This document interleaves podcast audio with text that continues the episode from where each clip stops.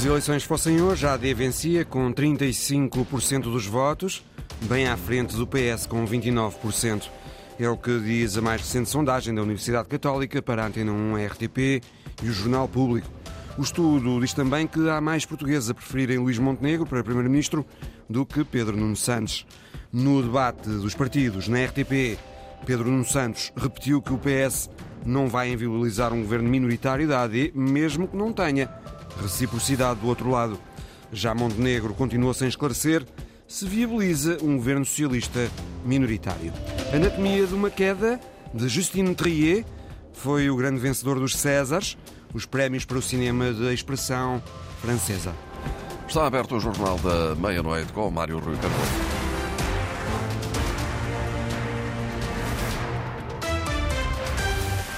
O último estudo da Universidade Católica para a Antena 1, a RTP e o Jornal Público volta por AD à frente, com 35%, mais 6 pontos do que o PS.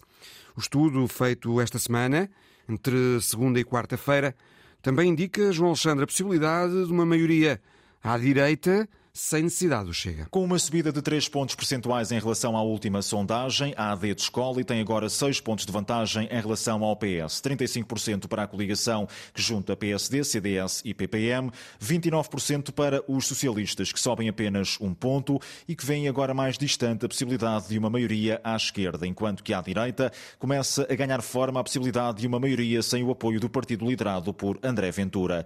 Juntas, AD, Iniciativa Liberal, que obtém 6% dos votos e com possibilidade de se manter como quarta força política, alcançam 41% da votação, enquanto que à esquerda a soma dos votos de PS, Bloco de Esquerda, CDU e Livre se fixa nos 38 e já fora da margem de erro do estudo, que indica ainda que o Chega se mantém como a terceira força política, mas em queda em relação à última sondagem, de 19 para 17%. Como quinto partido mais votado, mas muito próximo dos liberais, mantém-se o Bloco de Esquerda, que desce um ponto percentual para para os 4%, seguido do LIVRE, que se mantém com 3% e com possibilidade de ultrapassar a CDU, que não sobe dos 2% registados no estudo do início de fevereiro. Quanto ao PAN, mantém os números do estudo mais recente, apenas 1% das intenções de voto. A sondagem aponta ainda que o Chega é o partido com maior capacidade para reter o eleitorado que votou no partido nas eleições de há dois anos e que há mais indecisos entre o eleitorado que votou à esquerda do que entre o eleitorado eleitorado que votou à direita nas legislativas de 2022. Uma sondagem que também diz que Luís Montenegro é o preferido de 46% dos inquiridos para Primeiro-Ministro. Montenegro tem mais 12 eh, pontos do que Nuno Santos nas preferências para chefe do governo.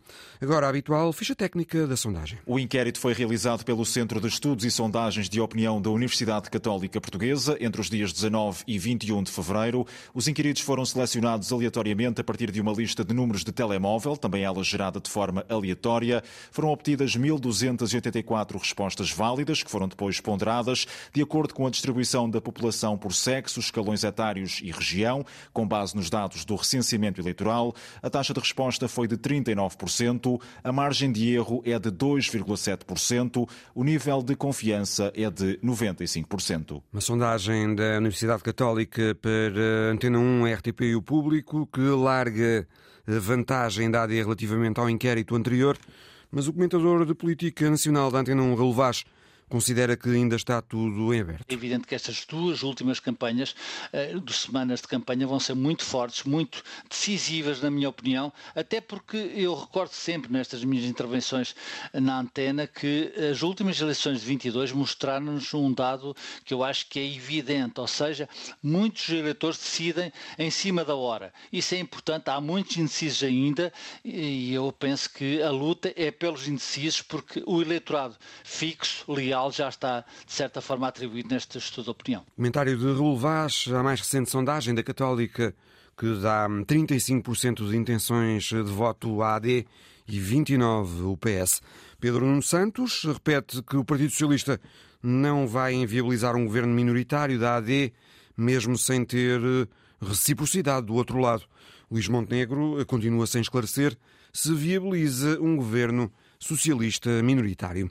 Palavras ouvidas esta noite no debate na RTP com todos os partidos com assento parlamentar, Um debate que assistiu a jornalista Madalena Salema. Pedro Nuno Santos governa num quadro de maioria de esquerda, em maioria relativa. O PS não governará se ficar em segundo no quadro de uma maioria uh, de direita. Mas nesse cenário claro. não criará nenhum impasse constitucional. O líder do PSD não esclarece o que faz se ficar em segundo lugar. Eu não vou perder mais tempo Eu a fazer que... cenários. André Ventura não poupa Montenegro. Como é que podemos ter um líder que quer ser primeiro-ministro, mas não é capaz de dizer que convergirá à direita para afastar o Partido Socialista? A iniciativa liberal não viabiliza um governo minoritário do PS. Com a iniciativa liberal não há silêncios. Somos muito claros com quem nos entendemos. Paulo Raimundo segue por outro caminho. A estabilidade não advém da geometria. A estabilidade advém das soluções que estão aos problemas das pessoas. Mariana Mortágua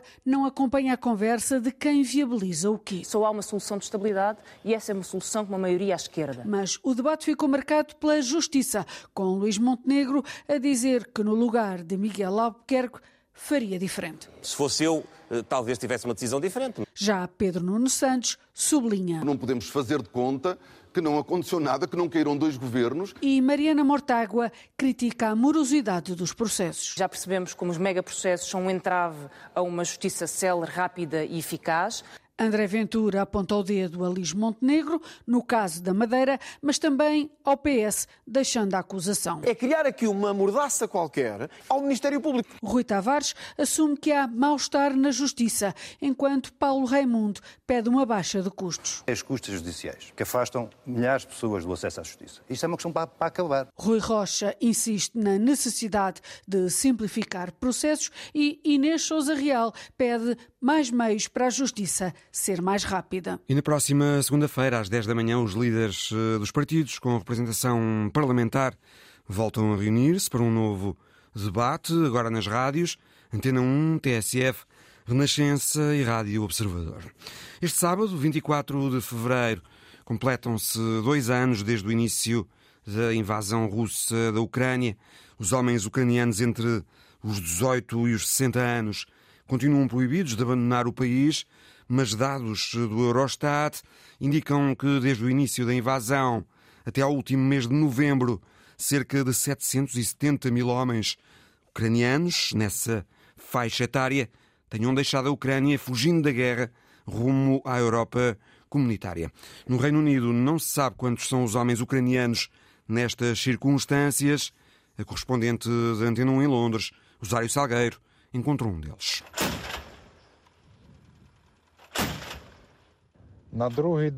No segundo dia da invasão russa em grande escala da Ucrânia, decidi que deveria defender o meu país e os meus familiares.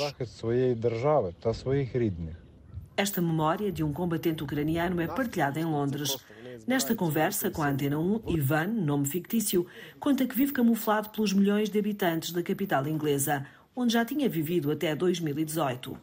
Aqui experiencia agora o medo de ser encontrado e repatriado para a Ucrânia, para uma frente de batalha. Fugiu do país para não voltar a combater.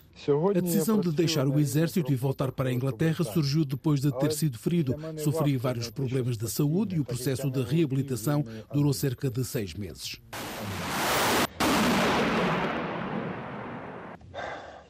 Durante intensos combates em 2023 na região de Kharkiv, a nossa unidade defendeu a cidade durante três dias. O inimigo atacou-nos com vários tipos de armas. A maioria dos ataques veio de granadas lançadas por drones. Muitos dos meus camaradas de armas foram mortos e muitos deles ficaram feridos. Tive ferimentos em ambas as pernas e sem evacuação durante o combate. Tive de cuidar dos primeiros socorros sozinho e rastejar por mais de um quilómetro sob fogo. Aos 52 anos, Ivan, pai de família, conta pouco da recuperação num hospital ucraniano e ainda menos sobre os muitos caminhos que fez e o muito dinheiro que gastou para aqui chegar. Depois de muitos meses no hospital, decidi que queria estar novamente com a minha família e vê-los todos os dias, pois o ano e meio de separação foi muito difícil e doloroso para nós. A família veio toda, a mulher e as crianças, têm visto de trabalho e de estudo. Para mim é muito difícil. Costumo fazer diferentes tipos de trabalhos no Reino Unido porque é impossível para mim encontrar algo permanente. Os homens entre os 18 e os 60 anos não podem abandonar a Ucrânia. a qualquer momento. Podem ser chamados a servir até ao fim da guerra. Têm direito a apenas 10 dias de férias por ano. Reportagem de Rosário Salgueira, em Londres, assinala-se este sábado 24 o segundo aniversário da invasão russa da Ucrânia. Já são conhecidos os vencedores dos Césares. Os principais prémios do cinema da expressão francesa foram anunciados esta noite e Anatomia de uma Queda, de Justine Trier, com seis Césares, dominou a competição, Margarida Vaz. Le César du meilleur film est attribué à L'Anatomie d'une chute. Anatomia de uma Queda recebeu o César de melhor filme e deu a Justine Trier a estatueta de melhor realizadora. O filme Sensação, que tem conquistado o público e os críticos, recebeu seis Césares, além de melhor filme e melhor realização, conquista na categoria de melhor argumento original, melhor montagem, melhor atriz para Sandra Huller e o prémio de melhor ator secundário para Sawan Arnaud, que tem o papel do advogado de defesa da mulher acusada de ter assassinado o marido em Anatomia de uma Queda. O filme O Reino Animal, outro dos favoritos, ficou com os prémios mais técnicos: som, fotografia, efeitos visuais e música. Os César, prémios do cinema francês, foram entregues no Olympiade de Paris, numa cerimónia com espaço para discurso sobre a violência sexual no cinema francês e sobre o conflito em Gaza. Foi este um tema no discurso da realizadora Cauter Benania, que recebeu o César de melhor documentário com o filme As Quatro Filhas, que estreou esta semana em Portugal. Anatomia de uma Queda, de Justine Trier, o filme que dominou os Césares este ano. Os trabalhadores da Caixa Geral de Depósitos vão fazer greve a 1 de março, uma greve por aumentos salariais na ordem dos 6%. Os sindicatos dizem que, face aos bons resultados da Caixa, esses aumentos são inteiramente justos. E no futebol, o Aroca Famalicão, a partida inaugural da 23ª jornada do campeonato, terminou com a vitória da equipa da casa, o Oroca, por eh, três bolas a duas. Foi a edição da meia-noite com Mário Rui Cardoso. Simultâneo Antena 1, Madeira e Açores, RDP Internacional. Informação em permanência em notícias.rtp.pt.